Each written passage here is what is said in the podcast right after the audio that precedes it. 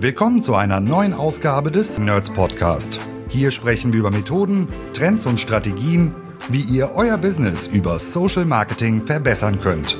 Von Facebook bis LinkedIn, von E-Com über Lead-Generierung bis Brandbuilding, von B2C bis B2B. Heute für euch am Mikro Jan Stranghöhner. Dann drücke ich auf Start und sage herzlich willkommen zu einer neuen Ausgabe Nerds Podcast. Wir haben ein neues Jahr, gute Vorsätze, neues Futter für eure Birne von unserer Seite an dieser Stelle noch ein frohes neues Jahr an alle Hörer und Hörerinnen. Ihr habt es gerade schon gehört im Intro, Nerds Podcast. Was bedeutet das? Brandheiße News von uns, das Social Marketing ist weg. Ab sofort sind wir, wie schon eh für viele sehr geläufig, nur noch die Nerds.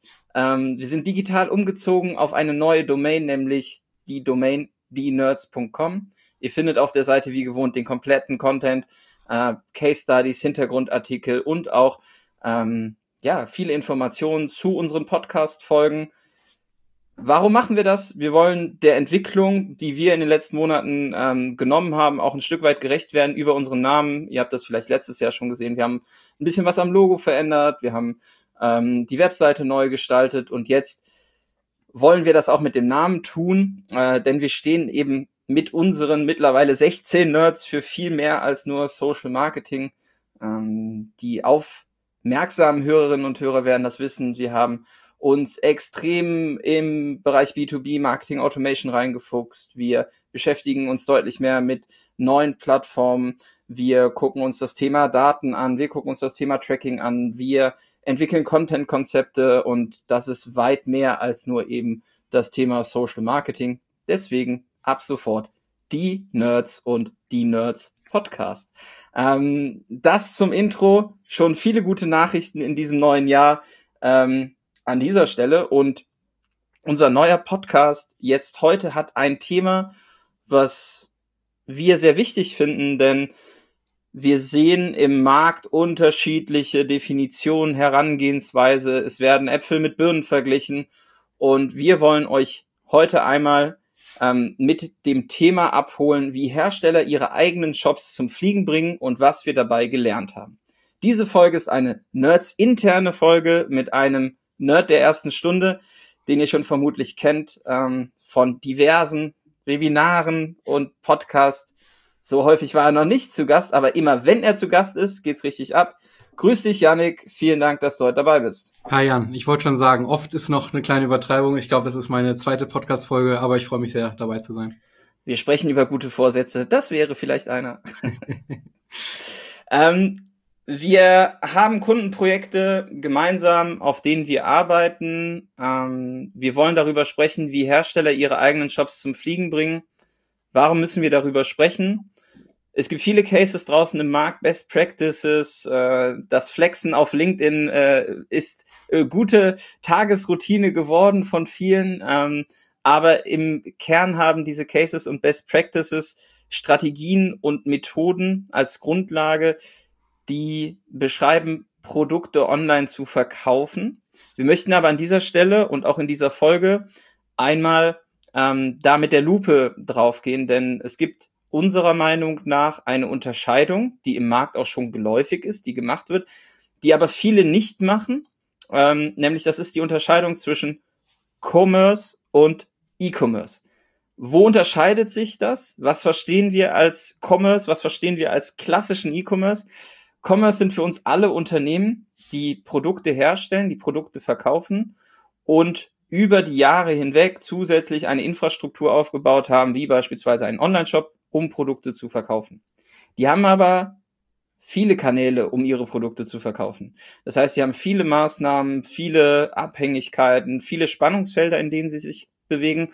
Und das unterscheidet sie grundlegend vom klassischen E-Commerce. Denn das klassische E-Commerce-Unternehmen ähm, hat kein POS, hat keine Fläche, hat einen Absatzkanal äh, oder hat ein, einen Hauptfokus, nämlich ähm, den eigenen Online-Shop nach vorne zu bringen, die online oder die Produkte direkt online über die eigene Infrastruktur zu verkaufen. Ähm, und diese Unterscheidung ist aus vielerlei Gründen wichtig, weil sie sowohl Herangehensweisen, Strategien, Voraussetzungen als auch die Bewertbarkeit von Maßnahmen ein Stück weit beeinflusst. Janik, warum müssen wir die Unterscheidung machen? Was siehst du da? Warum müssen wir zwischen Commerce und E-Commerce trennen und das eigentlich ähm, separat voneinander betrachten? Ja, im Endeffekt hast du ein bisschen schon was vor, vorweggegriffen. Wir merken in unserer täglichen Arbeit, da wir ja beide ähm, Segmente quasi behandeln und auch bearbeiten, merken wir da einfach Unterschiede, sowohl in der Strategie als auch dann im Operativen. Ähm, du hast es ja gerade auch schon gesagt, wir merken einfach, dass der Fokus bei E-Commerce halt ganz klar auf diesen Online-Kanälen ist, somit auch auf Social-Marketing-Kanälen, ähm, während das dann vielleicht bei klassischeren Commerce-Händlern dann eher oder äh, viel mehr Herstellern dann etwas stiefmütterlich behandelt wird. Da muss man wirklich noch die Werbetrommel für diese Kanäle trommeln. Ähm, es ist halt einfach so, dass da oft dann irgendwelche eigenen Units für geschaffen werden erstmal, aber da dann einfach noch nicht dieses Know-how da ist. Das heißt, es muss irgendwie erstmal ein deutlich höherer Wissenstransfer geschehen, bevor man dann effektiv mit Kunden dann zusammen auf dem Thema arbeiten kann. Das ist halt im E-Commerce-Bereich anders, weil da dieses Wissen einfach schon groß, zum Großteil vorhanden ist, wo man sich dann schon deutlich eher austauschen kann, als diesen Wissenstransfer nur zu geben. Ähm, wie gesagt, die Strukturen sind einfach anders. Ne? Also beim E-Commerce ist der Fokus ganz klar auf diesem Kanal. Das heißt, da ist, wird auch irgendwie das Budget für freigegeben, auch die Manpower ist dafür dann da. Das ist tatsächlich alles, was man in dem anderen Fall, bei dem Commerce-Fall, dann tatsächlich Stück für Stück erst aufbauen muss.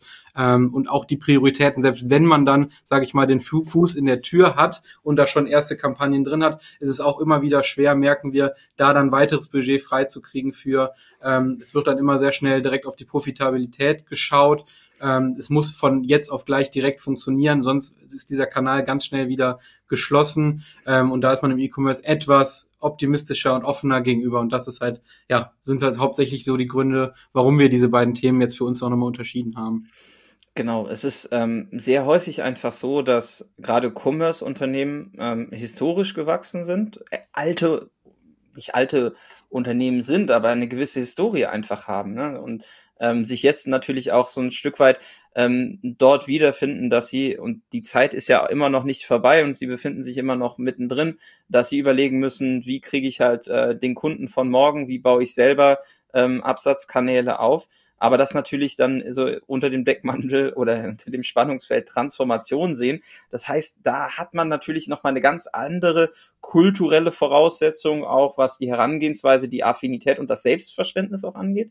Und viele Hersteller betreiben irgendwie eigene Online-Shops, aber ohne es wirklich als Teil ihrer eigenen DNA zu sehen. Also es ist eine eigene Unit, es ist irgendwie eine Abteilung, es ist ein Ableger, es ist irgendwie der es wird halt mit der gleichen Aufmerksamkeit oder vielleicht mit weniger Aufmerksamkeit behandelt wie jetzt äh, das Team, was sich um den Katalog kümmert oder um die Messen oder um ähm, das, das Thema äh, TV oder Print. Ne? Das wird noch nicht irgendwie ganzheitlich gesehen.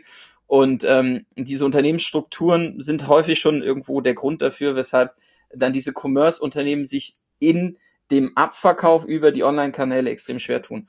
Zum einen ist es natürlich, und zum anderen ist es dann halt noch zusätzlich so, dass es sehr isoliert betrachtet wird, ähm, dass man weniger bis kein Gefühl für die, für die Kennzahlen hat, die jetzt irgendwie beispielsweise plattformspezifisch sind. Wenn wir da als Spezialisten reinkommen, äh, da muss man deutlich häufiger argumentativ auch für die Vorgehensweise kämpfen und Dinge erklären, was aber völlig okay ist, weil wenn wir uns angucken, äh, wie viele Unternehmen wie viele Hersteller noch ähm, klassisch ihre Produkte an Mann und Frau bringen, dann ist das ein Riesenmarkt, ein Riesenpotenzial natürlich auch.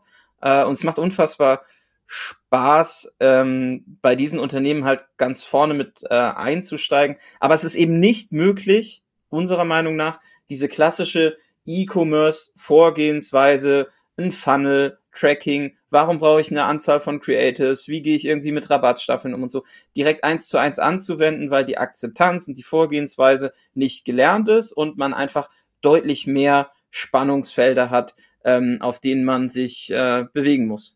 Ja, genau. Also du hast ja eben auch das Thema Messen etc. angesprochen. Und da merken wir einfach, das sind einfach Sachen, gerade bei, bei Kunden, wo wir vielleicht die ersten Kampagnen mit denen auf den Social Media Kanälen an den Start bringen. Da merken wir einfach, die haben einen Vertrauensvorschuss, diese Kanäle, meint jetzt beispielsweise eine Messe. Die hat nämlich schon mal was geleistet. Da haben sie natürlich am Anfang wahrscheinlich auch eine Menge gelernt und auch wurden Fehler gemacht. Und da funktioniert auch nicht alles direkt am Anfang super gut. Aber mittlerweile sind diese Kanäle halt gelernt und funktionieren an anscheinend auch, aber den, den neuen Kanälen ist man dann vielleicht nicht mehr so offen gegenüber, weil halt bereits andere Themen schon gut funktionieren, obwohl da halt ein Riesenpotenzial hinterliegt, was man dann noch nicht ausschöpft. Absolut. Also ich glaube, diese Akzeptanz für etwas Neues zu wecken, den Kulturwandel zu treiben, ähm, das ist halt fernab der Kampagnenschaltung dann wahrscheinlich so das, das Hauptaugenmerk, äh, wenn wir zusammen irgendwie äh, im Auto äh, Richtung Fulling unterwegs sind zu unserem Kunden Erima, ähm, dann, dann planen wir ja auch schon, ähm, welche, welche Themen wir ihnen auch mit auf den Weg geben wollen, um einfach diese isolierte Kanalbetrachtung auch ein Stück weit ähm, ja mit ihrem Wissensstand und auch ihrer ähm, Vorstellung von Marketing, Vertrieb und so übereins zu bringen. Genau. Ja, du, du hast es ja gerade schon angesprochen. Äh, ich sitze jetzt auch nicht ohne Grund hier. Wir beide betreuen ja diverse Kunden zusammen, die jetzt genau in dieses Portfolio passen. Hast jetzt gerade Erima schon erwähnt, aber auch bei Liebeskind und Rory Toys haben wir ähnliche ähm, Beobachtungen. Deswegen sprechen wir ja heute. Ähm, und ja, lass uns jetzt gerne mal den Fokus wirklich auf diese, nicht auf diese drei Unternehmen, sondern auf Unternehmen grundsätzlich aus dem Commerce-Bereich äh, legen und jetzt nochmal schauen, was macht diese Unternehmen denn so spannend? Da gibt's ja, wir haben jetzt über ein paar Hürden geredet, aber die bieten natürlich auch eine Menge Potenzial. Mhm. Ich weiß nicht, wie es äh, den Zuhörerinnen und Zuhörern geht. Ähm, wir haben natürlich immer die Möglichkeit, und das macht es ja so, super spannend in unserem Umfeld, irgendwie bei sehr vielen Unternehmen hinter die Kulissen zu gucken. Und wir haben ja den direkten Vergleich zwischen E-Commerce und Commerce ich finde es tatsächlich, dadurch, dass ich ja auch irgendwie selber Kind äh, der Verlagswelt bin und ähm, diesen Transformationsprozess sehr früh in dieser Branche miterlebt habe und auch mitgestalten durfte, extrem spannend, ähm, bestehende Strukturen so zu verändern, dass sie halt auch dann digital funktionieren. Ne? Und bei Shop-Systemen oder bei Shop bei Online-Shops generell ist es natürlich erstmal so, wenn ich ein Unternehmen habe, was schon ein gewisses Standing im Markt hat. Ne? Also dass man sagt, okay, ich habe schon Produkte entwickelt, ver verbessert, verfeinert, ähm, best auf bestimmte Zielgruppen segmentiert, äh, angepasst. Ähm, ich habe bestehende aktive Beziehungen ähm, nicht nur zu meinem Kunden, sondern auch zu meinem Handel. Ähm, bei Erima in dem Fall wäre es jetzt der Sportartikelhändler vor Ort, ähm, der die Bedürfnisse, Ängste und Wünsche von Mannschaftssportlern an der Stelle deutlich besser im täglichen Umgang mitbekommt ähm, da kann man extrem viel draus ziehen, wenn es um die Inszenierung der Marke, um Abverkaufsargumentation geht, um das ganze Thema auch auf die bestehende Markenbekanntheit draufsetzen, nochmal zusätzlich irgendwie ähm, ja dieses Spielfeld erweitert. Also du hast halt einen ähm, direkten Zugang zu Kunden, der schon etabliert ist. Die Marken sind in der Regel schon positioniert. Ähm, die Beziehung zum Kunden selber fand in der Vergangenheit im Handel statt. Das ist jetzt nichts Neues. Ähm, das dann irgendwo zu adaptieren und auch dieses Wissen dann in die Unternehmung mit reinzubringen. Ne? Also von reinem Produktfokus, Handelsfokus hin zu kundenzentriert ist halt unfassbar spannend, bietet halt Vor- und Nachteile zugleich. So, die Zielgruppe kennt die Marke, äh, wir haben aber nicht den direkten Zugang vielleicht zur Zielgruppe. Ähm, das kann Vor- und Nachteile ähm, haben, aber man muss sich halt auch damit auseinandersetzen, wie gehe ich mit dem Thema Service um, wie gehe ich mit dem Thema Reklamation um, ähm, wie gehe ich mit dem Thema Kundenbewertung um. Ähm, das sind einfach unfassbar viele zusätzliche Spannungsfelder und Ideen und Bereiche, wo man wirken kann. Und das macht halt einfach Bock. Ähm, zudem ist es halt ähm, auch immer faszinierend, Jetzt sprechen wir mal beispielsweise über Rolly Toys als Hersteller im Bereich äh, Spielzeug. Janik, du weißt das selber. Ähm, ich meine, die machen nichts anderes als Kunststoff-Spritzguss. So. Ja, aber die haben eine unfassbare Expertise für ihre eigenen Produkte und das ist so ausgefeilt und die haben dadurch eine so geile Marken, also so, so eine Authentizität, eine Glaubwürdigkeit. Ähm, sie werden genutzt, das, die Produkte sind einfach gut und natürlich ist es halt dann da einfacher, online irgendwie eine Aktivierung zu fahren, als wenn ich jetzt einfach sage, okay, ich habe eine Produktidee, ich habe einen Online-Shop, gehe los, weiß nicht, was meine Kunden denken, versuche das erstmal irgendwie über Positionierung und, und, und Preis zu verargumentieren. Dann habe ich halt nur zwei Hebel und äh, vielleicht ist die Geschichte dann relativ schnell aus ähm, erzählt. Wir sehen in unseren Produkten oder in unseren Produkten, in unseren Projekten, die wir seit ähm, mehreren Jahren begleiten, gerade bei diesen Unternehmen, ähm, zwei grundlegende Herausforderungen, die halt diese Trennung zwischen Commerce und E-Commerce dann auch nochmal ganz klar herausstellen. Denn ähm, die Vorgehensweise, wie wir da starten, was wir da bewegen können, ähm, ist eben nicht das einfache Adaptieren der Vorgehensweisen aus dem E-Commerce. Ähm, wir haben mal zwei Herausforderungen mitgebracht, die sich sowohl im operativen Tagesgeschäft als auch dann in der Struktur ähm, extrem ausprägen und einen deutlichen Unterschied zum E-Commerce darstellen. Ja, das ist, da können wir direkt nochmal bei dem Beispiel von eben von Erima bleiben, die ja dann, wie du gerade gesagt hast, über dann die äh, verschiedenen Sportfachhändler auch äh, ihre Produkte vertreiben.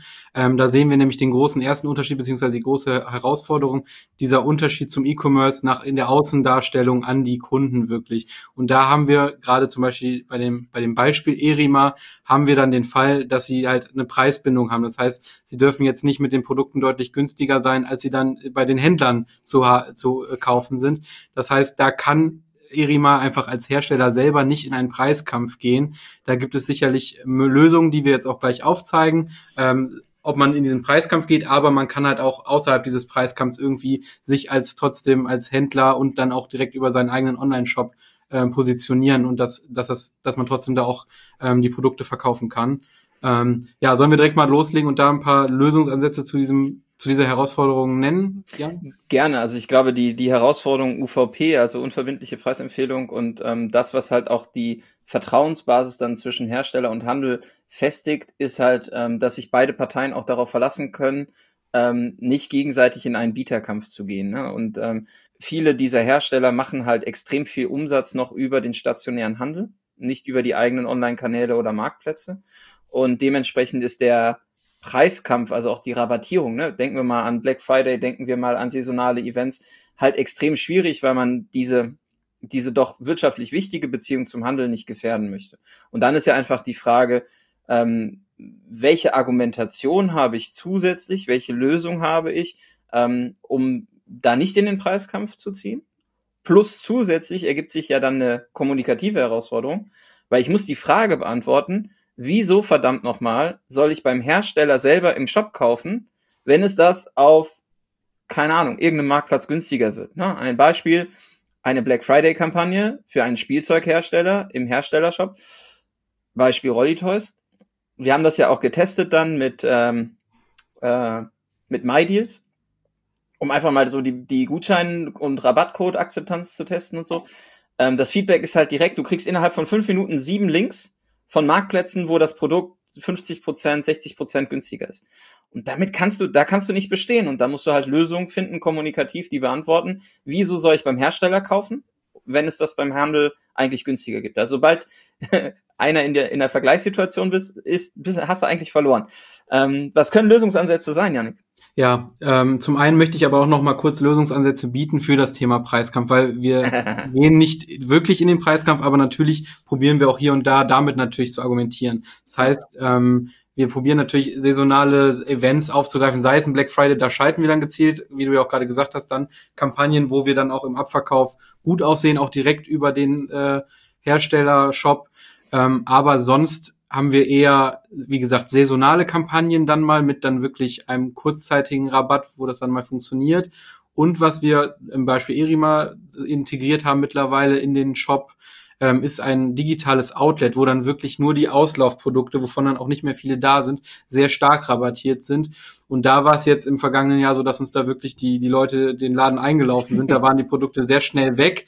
Das heißt, gerade initial hat das sehr, sehr gut funktioniert. Irgendwann bricht das natürlich auch weg, wenn in dem Outlet dann nicht neue Produkte nachgeliefert werden, quasi. Wenn, wenn halt irgendwann nur noch zwei Größen da sind, dann ist natürlich dann auch die Nachfrage nicht mehr so hoch. Aber das sind auf jeden Fall Wege, ähm, um auch dann mal in den Preiskampf zu gehen. Aber ja, in, ein, in eine wirkliche Preisschlacht wollen wir da in dieser Richtung nicht gehen, sondern dann eher ähm, andere Lösungsansätze finden. Genau, da geht es ja eigentlich darum, du schaffst einen separaten Bereich auf der Webseite, du deklarierst diesen Bereich halt entsprechend auch als, ne, hier findest du die rabattierte Ware, das heißt, du musst nicht bestimmte Kategorien oder ein Vollsortimentrabatt geben ähm, oder einen Aktionsrabatt. Das Spannende da ist ja auch, ähm, als wir die Idee gemeinsam mit Erima in dem Brainstorming vor Ort entwickelt haben, ähm, dass das Thema Outlet gelernt ist. Ne? Also wenn du jetzt irgendwo nach keine Ahnung, Metzingen ins Outlet fährst oder nach Remont oder keine Ahnung, wo noch Outlets sind, ähm, dann gehst du ja auch nicht da zu einem Händler oder einem Kaufhaus, sondern sind es halt kleine Flagship-Stores von den Herstellern selber und du weißt, du kriegst halt da vielleicht Auslaufprodukte oder auf jeden Fall nicht, nicht zwingend Saisonware oder Auslauf, ne, Auslaufmodelle, ähm, die aber eben stark rabattiert sind. Und da ist das Narrativ stark. Du kannst äh, digital das gut abgrenzen und ähm, schaffst da auch nochmal eine Unterscheidung zum, zum Handel vor Ort, der, ähm, der den Händler jetzt auch nicht irgendwie vor den Kopf stößt. Und ich glaube, das hat's dann so erfolgreich gemacht. Ja, voll. Ähm, jetzt gehen wir mal weg vom Preiskampf. Wie kriegen wir es denn trotzdem hin, obwohl vielleicht die Produkte woanders denn günstiger zu erwerben sind? Warum schaffen wir es denn trotzdem, dass die, die Leute direkt äh, beim Hersteller kaufen? Ähm, da haben wir auch ein bisschen rumexperimentiert und hatten dann auch in dem gleichen Workshop, glaube ich, mit Erima dann auch das Thema Bundlings, also Bundles ähm, aufgegriffen, was dann auch umgesetzt wurde. Das heißt, wir haben exklusive Bundles in dem Shop präsentiert, gerade zum, zum Schulbeginn im letzten Jahr, ähm, zum Schulstart dann im August war es dann, glaube ich. Ähm, du, Jan, du bist tiefer drin in, in, in, in den Schulkalendern, aber ähm, da haben wir es dann wirklich den, den Nutzern möglichst einfach gemacht, haben gesagt, das ist das perfekte Bundle für das Kind, um im Schulunterricht alles dabei zu haben. Da waren dann Socken, ein T-Shirt, eine Hose, eine Sportjacke dabei, da war halt wirklich alles, was das Kind dann braucht, dabei. Und du hast halt nicht diese Situation, jetzt muss ich mir aber noch die passende Hose irgendwo anders suchen, sondern du hast halt alles mit einem Klick bekommen und das ist halt ein Service, den tatsächlich so die, die anderen Händler dann in dem Fall so nicht bieten konnten. Und dadurch haben wir es dann auch geschafft, dann über den Shop dann direkt zu verkaufen. Genau, also ähm, das, der Clou an der Sache ist nicht, dass wir Produkte miteinander kombinieren, weil das ist halt im E-Commerce auch irgendwie äh, gang und gäbe, um Average Order Values und Customer Acquisition Costs irgendwie in den Griff zu bekommen. Ähm, da ging es tatsächlich darum, dass wir, ähm, das haben wir bei anderen auch schon ausprobiert und dann erfolgreich ähm, etabliert, ähm, auf den Kontext der Situation einzahlen. Ne? Also wir haben ein Angebot, jetzt in dem Fall Problemstellung, äh, Kind wird eingeschult, äh, braucht zum Schulstart Heftstift, bla, aber halt auch für den Sportunterricht die entsprechende Ausstattung. Und du kriegst halt mit einem Klick beim Hersteller alles und kannst natürlich auch in der Kommunikation nach außen sehr kontextspezifisch, sehr zielgruppenorientiert, kundenzentriert ähm, argumentieren, dass eben ähm, der Sinn des Einkaufs beim Hersteller an der Stelle gegeben ist, weil er verstanden hat, was deine Problemstellung jetzt aktuell ist mit einem Kind im schulfähigen Alter. Und ähm, das wird er, das werden Marktplätze in der Form vielleicht auch antizipieren können. Sie hatten nicht die Idee, äh, die Idee hatte der Hersteller dann selber. Ähm, und das hat sich gut etabliert. Ne? Also das ist, glaube ich, ähm, das Thema Bundling dann einfach auf den Kontext runterbrechen, ähm, eine gute Maßnahme, Strategie, wo man clever auch Produktgruppen miteinander kombinieren kann, die halt für eine bestimmte Anspruchsgruppe dann irgendwie in der Situation sinnvoll sind. Ja. Ähm, Gleiches gilt dann auch für, für Produktneuheiten tatsächlich. Da kannst ja. du dich natürlich auch als Hersteller vorneweg platzieren, dass du halt der Erste bist, der das neue Produkt, die Produktneuheit dann anbietet. Ähm, reicht ja dann tatsächlich auch, wenn es unmittelbar, bevor es dann in den normalen Handel auch äh, überwechselt geht. Da haben wir auch gute Erfolge mit gehabt. Ähm, und was wir auch merken, ist halt, die Hersteller wissen sehr gut über ihre Produkte Bescheid. Also wir konnten zusammen mit den Herstellern die Botschaften halt für diese Produkte sehr gut konzipieren. Wir wussten genau, was die Ziel, was der Zielgruppe wichtig ist, ähm, was das Produkt wirklich kann. Und ich glaube, da ist halt der Hersteller natürlich äh, einige Schritte voraus dem, den anderen, den anderen Händlern quasi. Ähm, und da merken wir halt auch, wenn wir da irgendwie in die Kommunikation gehen, in die, in die Produktbeschreibung dann wirklich, um dann irgendwie bei dem Nutzer irgendwie überhaupt das Verlangen zu wecken, da sind wir halt dann doch einige Schritte dann als Hersteller voraus. Ja, das Spannende auf Herstellerseite für Produktneuheiten ist natürlich auch nochmal die Akzeptanz zu testen. Ne? Also ähm, es gibt unterschiedliche Modelle, wo wir halt so dieses Thema aus der Produktentwicklung, was kommt an, wie kommt es an, äh, exklusive Vorbestellung, die halt der Händler gewähren kann, ähm, eine bestimmte Verknappung auf Produktneuheiten, die es erstmal nur beim Hersteller gibt, bevor sie im Handel sind. Das sind jetzt alles keine neuen Methoden, aber man kann sie eben clever ähm, kombinieren, um dann die Maßnahmen im Shop eben anzuschieben. Genauso wie es halt bestimmte Produkte dann vielleicht in einem Set, Bundle oder in einer Edition nur exklusiv beim Hersteller gibt. Ähm, ne, also der John Deere R3000 bei Rolly Toys äh, mit einem Anhänger und einer Warnweste und einem gelben äh, Warnlicht, ja, als Bundle, den es dann nur exklusiv halt da im Online-Shop gibt und auf keinem anderen Marktplatz. Ähm, den, der wird halt verkauft, ne? weil die Leute sagen, okay, es ist mir wert, es ist die Exklusivität, die kriege ich nirgendwo anders. Ähm, aber auch das muss man als Hersteller erstmal schaffen, äh, prozessseitig, produktentwicklungsseitig, shopseitig überhaupt diese Bereiche zu schaffen, die Exklusivität auch im Produktmanagement hinzubekommen und auch alleine dieses Thema Bundling, ne? Das zieht halt einen Rattenschwanz mit sich.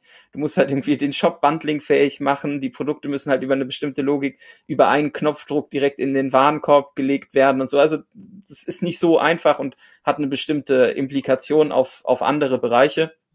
Ähm, kann aber extrem gut funktionieren. Was können noch Lösungsansätze sein, ja. die wir gesehen haben? Wenn du gerade schon von Roddy Toys als Beispiel nochmal redest, dann sind wir da auch, in dem Fall merken wir auch, dass einfach die Verfügbarkeit von Ersatzteilen auch ein großer Faktor ist. Also wir merken immer wieder, dass dann da auch viele Ersatzteile über, über die Social Media Kampagnen dann auch verkauft werden, wo wir dann einfach ähm, die Produkte bewerben, aber man merkt, okay, die kaufen nicht nur einzelne neue Produkte, sondern halt auch Ersatzteile. Und das ist, glaube ich, was ich weiß als Kunde dann, hier kriege ich wirklich alles, hier kann ich mich drauf verlassen und vielleicht kaufe ich dann auch initial das Produkt schon eher da, weil ich dann weiß, okay, falls was ist, obwohl es eigentlich ja das gleiche Produkt ist, wenn ich es über den Händler kaufe, ist dann vielleicht der Trust dann doch eher da, wenn ich weiß, okay, bei, bei dem Hersteller kriege ich dann halt im Notfall auch das Ersatzrad oder was auch immer.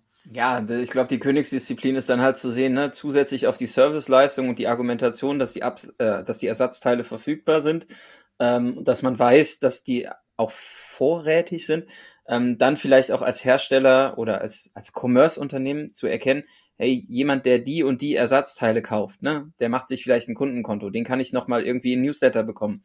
Äh, wenn der drei Radlager kauft oder vier Radlager kauft, äh, dann sind halt alle Radlager im Arsch. Ne? Vielleicht braucht er halt ein neues, ein neues oder, Fahrzeug. Oder wenn der seit, seit zwei Jahren das erste Mal wieder ein Rad für, für ein kleineres Modell kauft, dann ist der das Kind vielleicht jetzt in einem Alter, wo der nächst, das nächstgrößere Modell vielleicht fällig ist. Ne? Also da gibt es sicherlich äh, Möglichkeiten. Ja. Jetzt hast du ja auch gerade auch noch Verfügbarkeit angesprochen. Ähm, das haben wir jetzt tatsächlich auch im Beispiel Rolly Toys gerade in der Weihnachtszeit, in der Vorweihnachtszeit gemerkt, ähm, klar, Corona beherrscht nach wie vor irgendwie das Geschehen. Ja. Ähm, da war es natürlich als Hersteller jetzt auch mal ein Vorteil, dass dann nicht nur die Verfügbarkeit, sondern auch ein schneller Versand möglich war. Da sind wir dann nicht irgendwie noch auf andere angewiesen, sondern wir können direkt liefern. Und das war halt auch in der Kommunikation ein großer Pluspunkt jetzt in dem Fall. Ja. Der letzte Punkt, der letzte Lösungsansatz ist eigentlich ein strategischer der jetzt wieder kommt. Ne? Wir haben iOS, wir haben äh, Signal Loss, wir haben irgendwie nicht mehr die äh, goldenen Zeiten des Performance Marketing, weil alles irgendwie schwerer messbar und belegbar ist. Deswegen gibt's ja das Narrativ, und das ist auch völlig richtig, ähm, des Brand-Formance Marketing. Was bedeutet das? Ähm, am Ende ist es eine Strategie, die aber zu einem bestimmten Effekt führt, nämlich die Strategie ist, lade deine Marke so stark auf, dass Menschen sich mit den Werten der Kommunikation so stark identifizieren, dass sie gar nicht auf einen Marktplatz gehen oder in die Vergleichssituation, sondern direkt zu dir in den Shop kommen und einkaufen. Das ist natürlich kein kurzfristiger äh, strategischer Ansatz, sondern der bedingt halt auch einer starken Qualifizierung, einer starken Aktivierung von Zielgruppen. Du baust loyale äh, Markenmultiplikatoren auf, die ähm, einfach nur einen Impuls bekommen. Ne? Bei Yannick äh, wäre das vielleicht die Marke Quicksilver, äh, bei mir wäre das vielleicht die Marke äh, North Face. Ja, also das sind vermutlich Marken, die wir sehr gerne tragen, mit denen wir uns stark identifizieren, wo wir auf den Shop gehen und äh, überhaupt, also klar, wenn wir da eine Ad sehen und sagen, hey, es gibt irgendwie was Neues oder es ist eine neue Kollektion da, dann sind wir nicht preisgetrieben oder in der Vergleichssituation, sondern dann, dann lieben wir diese Marke, dann finden wir die richtig gut und dann wollen wir halt dahin, dann gehen wir halt direkt dahin und kaufen dort ein. Ähm, aber dieser strategische Ansatz ist natürlich, da muss man ein bisschen mehr Anlauf nehmen, dass das dann direkt irgendwie äh, auch Früchte, also direkt wird es nicht Früchte tragen, wenn man viel Anlauf nimmt. Ähm, es braucht einfach seine Zeit, bis sich das entwickelt. Ja, voll. Aber also das haben wir heute Morgen auch besprochen. Was sind die Brands, wo wir wirklich selber dann direkt einkaufen? Und das sind ja dann wirklich die, wo wir irgendwie entweder eine Vergangenheit mit haben, was auch immer, ob die die richtigen Werte, ob das dann irgendwie nachhaltig ist, ob da vegane Herstellung ist. Das kommt ja, ja dann sehr drauf an. Aber das sind natürlich dann irgendwie die Werte, wo man sagt, hey, dann, dann zahle ich notfalls auch mal ein, zwei Euro mehr, weil ich das Gefühl habe, das geht dafür irgendwie in eine gute Richtung und kaufe das nicht bei den Zalandos, Amazons dieser Welt. Ja, der große kommunikative, strategische Aspekt, der aber ähm, hoffentlich jetzt auch allen, die zuhören, so ein Stück weit ähm, im Kopf geblieben ist, ist dieses Thema, wo liegt der Vorteil, direkt beim Hersteller zu kaufen? Ne? Das ist genauso dieses Thema so, ähm, warum soll ich jetzt, keine Ahnung, ne, dein Produkt auf Instagram kaufen, wenn ich das sehe? Ähm, und wir müssen halt nochmal sagen, okay, welchen Trigger haben wir, dass denen klar wird, dass sie nicht in die Vergleichssituation kommen, dass denen klar wird, es lohnt sich bei mir zu kaufen, dass es denen klar wird, dass sie nirgendwo anders den Kram bekommen. Ähm, und ich glaube, das ist der Grund, weshalb halt auch viele Hersteller-Shops strugglen, die ganzen Shops an den Start zu bekommen, zum Fliegen zu bekommen, weil sie halt irgendwie als zusätzlicher Absatzkanal gesehen werden, an klassischen E-Commerce-Metriken direkt gemessen werden. Aber dieses ganze Spannungsfeld, in dem sich der Shop eigentlich bewegt, auch strategisch inhaltlich, ähm, gar nicht so auseinandergenommen wird. Und tatsächlich, ne, also wenn man jetzt sagt, wir nehmen ein Irima oder ein Liebeskind oder ein Recolution oder ein Rollytoys, was wir halt, die haben alle POS-Fläche, ne? Die sind im Handel. So, was sind die Ansätze, dass die online funktionieren? Und da muss man halt strategisch ein Stück weit um die Ecke denken, als jetzt einfach den ROAS-Knopf zu drücken und zu sagen, so funktioniert auf jeden Fall. Ähm, weil in den meisten Fällen wird's ähm, vermutlich eben nicht funktionieren. Der zweite Unterschied zu E-Commerce-Unternehmen, äh, Yannick, was äh, was fällt dir da ein, wo wir viel Zeit mit unseren Kunden verbringen? Genau. Also jetzt haben wir ja gerade eher so den operativen Teil, wo ich dann auch in den Kampagnen bin. Wie, wie können wir wirklich auch in der Kommunikation nach außen hin den Vorteil wirklich hervorheben, dass die Leute dann direkt vor Ort, also nicht vor Ort, sondern in dem Händler, äh, nicht in dem Händler, sondern im Hersteller Shop kaufen. Das komme ich auch durcheinander mit den ganzen. Ähm, genau. Aber wir merken ja auch, das haben wir ganz am Anfang ja auch schon gesagt, die internen Strukturen bei diesen Unternehmen, die sind halt sehr unterschiedlich. Wir haben ja eben eben schon mal gesagt, dass da definitiv Herausforderungen bestehen, dass man da erstmal irgendwie dieses Wissen transferieren muss, dass man da die Werbetrommel rühren muss für. Ähm, mhm. Das ist sicherlich eine, eine, große Herausforderung. Jan, da bist du ja dann auch oft immer mit bei solchen Strategieterminen dabei, um mhm. da irgendwie weiterhin da für unsere Kanäle für dann die Werbetrommel zu rühren. Ähm, vielleicht willst du da mal ein bisschen das ausführen. Ja, es sind halt die spannendsten Termine definitiv, ne, weil wir ja auch äh, in einem dankbaren Szenario dann unterwegs sind, dass wir irgendwie häufig mit Geschäftsführungsebene und so sprechen können, ähm, wo wir von Anfang an auch über die sechs Jahre oder mehr als sechs Jahre, wo wir das jetzt machen, gelernt haben, dass wir halt bestimmte Themen, also gerade wenn erstmal ein Kanal Kosten erzeugt oder so ein Projekt Kosten erzeugt, ähm, Akzeptanz dafür schaffen müssen. Das fängt damit an, dass wir für das Thema sensibilisieren. Das ist dann auch kein Vertriebsgespräch, sondern da geht es wirklich dann darum, ähm, irgendwie alle in der Unternehmung abzuholen, auch ihnen klarzumachen, welche Auswirkungen hat das auf ihren Bereich, an welchen Stellen entsteht Diskussionsbedarf, wo muss man Kompromissfähigkeit äh, herstellen. Es ist ein extrem hoher Kommunikations- und Beratungsaufwand, der sich lohnt, damit es am Ende dann erfolgreich wird.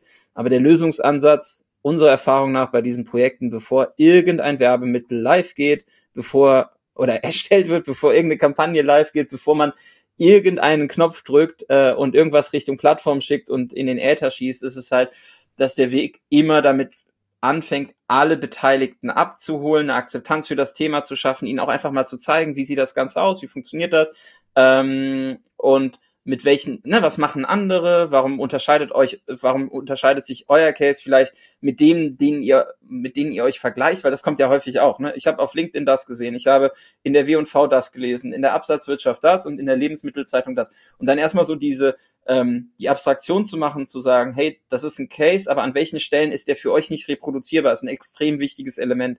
Und der zweite Schritt ist dann neben der Sensibilisierung, ähm, da sind wir irgendwie immer in der gleichen Mission unterwegs, auch wie andere, in-house das Wissen aufzubauen und die Verantwortlichkeiten zu klären. In-house-Wissen aufbauen ist wichtig, weil wir natürlich auch nur dann funktionieren können, alle Dienstleister in der Form, wenn sie sauber gesteuert werden. Wenn man eben kein Wissen hat oder unwissend ist in dem Bereich, dann wird das Steuern relativ schwierig. Und was häufig auch bei diesen eigenen Units oder dann bei den Commerce-Unternehmen sehr häufig ähm, passiert, ist das Thema, wer kann welche Entscheidung in welcher Zeit fällen.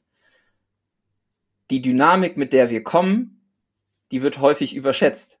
Man möchte in vier Wochen erfolgreich sein. Man möchte innerhalb von zwei Wochen irgendwie eine Kampagne haben.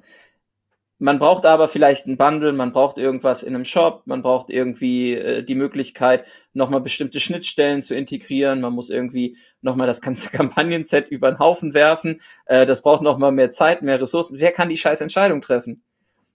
Wenn das halt unendlich lange braucht, diese Entscheidung zu treffen, dann kann es halt auch nicht funktionieren, weil wir sind natürlich immer noch auf einer Plattform oder auf Plattformen unterwegs, die auch davon leben, dass man halt schnell reagieren kann und äh, das antizipiert, was die Leute mit den Assets und den Produkten und den Botschaften machen. Und ähm, dementsprechend ist halt so dieses Thema Entscheidungsfähigkeit herstellen, das klingt jetzt so sperrig, aber es ist so unfassbar wichtig, weil es im Operativen einfach immer dazu führt, dass Dinge viel, viel länger brauchen, als sie eigentlich dürfen. Ähm, und das ja, bringt dann vielleicht auch bestimmte Druckpunkte ähm, oder schwächt Druckpunkte einfach ab. Ne? Also keine Ahnung, in der Vorweihnachtszeit nicht eine Entscheidungsfähigkeit zu haben, obwohl es da auf jeden Tag ankommt, das ist halt einfach Mist und dementsprechend ist da Planung auch alles. Ich glaube, jeder, der jetzt zuhört ähm, oder jede, die zuhört, nickt fleißig mit dem Kopf. Ähm, das ist keine Raketenwissenschaft an der Stelle, dass man sagt, ähm, das ist komplett neu, aber im Detail genau da die Lupe drauf zu legen, Commerce und E-Commerce voneinander zu trennen, genau auch sich bewusst zu sein, mit welchen Voraussetzungen, mit welcher Historie, mit welchem Cultural Mindset habe ich es da zu tun, ist halt wichtig. Und ähm, wenn man das nicht macht und sich äh, als Commerce-Unternehmen mit einem klassischen E-Commerce vergleicht, dann wird schwierig. Voll, da wollte ich auch nochmal nachhaken oder beziehungsweise einhaken. Ähm, du hast ja gerade gesagt, das Weihnachtsgeschäft, wenn man da irgendwie einen Tag verliert, dann ist das äh, tatsächlich nicht ganz unrelevant. Und wir reden da teilweise nicht von Tagen, sondern auch mal Wochen, Monaten, bis dann so ein Projekt dann doch verspätet losgehen kann. Ich glaube, es ist wichtig, wie du gerade gesagt hast, Verantwortlichkeiten, wer, wer, wer trifft die Entscheidung, aber dann auch irgendwie teilweise autarke Units zu haben, die dann wirklich mal an einem Projekt arbeiten können, was dann finalisiert wird. Und dann gibt es von mir aus eine Feedback-Schleife und nicht eine fünfte, sechste. Und dann geht halt auch mal was live. Und dann macht man halt viele kleine Schritte auf dem Weg dahin. Aber jetzt nicht, okay, es muss alles einmal hundertprozentig stehen, sondern vielleicht greift man einen bestimmten Aspekt erstmal auf und baut sich so Stück für Stück dann immer weiter auf. Ähm, ist oft der bessere Weg als, okay, wir müssen jetzt final am so und so vielten mit allem direkt am Parat sein, weil das ist eine schöne Welt, aber die ist in der, in der Praxis tatsächlich selten gegeben. Ja, total. Also wie gesagt, ne, das, was wir jetzt auch als, als Learning mit euch geteilt haben, äh, alle, die hier zuhören, ähm, das ist nicht der Knopf in der einen Kampagne oder die Zielgruppe oder das Best Practice in den Creatives, äh, sondern das ist die, die Basisarbeit, das Fundament ähm, und auch die Herangehensweise. Ne? Ich glaube, eine Kampagne von einem Kanal auszudenken, macht halt keinen Sinn, wenn man sich diesem Spannungsfeld nicht bewusst ist, Schablonen anzuwenden. Wenn die Unternehmen dafür nicht gebaut sind, wird es relativ, wird relativ schwierig, äh, eine Akzeptanz dafür zu schaffen, ist, äh, ist auch immer ein Thema. Jetzt kann man natürlich auch berechtigterweise ähm, die Frage stellen, Janik, wenn ich jetzt irgendwie einen eigenen Online-Shop habe als Hersteller, ne? Ähm, und ich vor diesen ganzen Herausforderungen stehe, Macht es denn da überhaupt Sinn, mehr Aufwand zu treiben? Was sehen wir denn gerade im Markt? Wohin entwickelt sich E-Commerce und wohin entwickelt sich Commerce?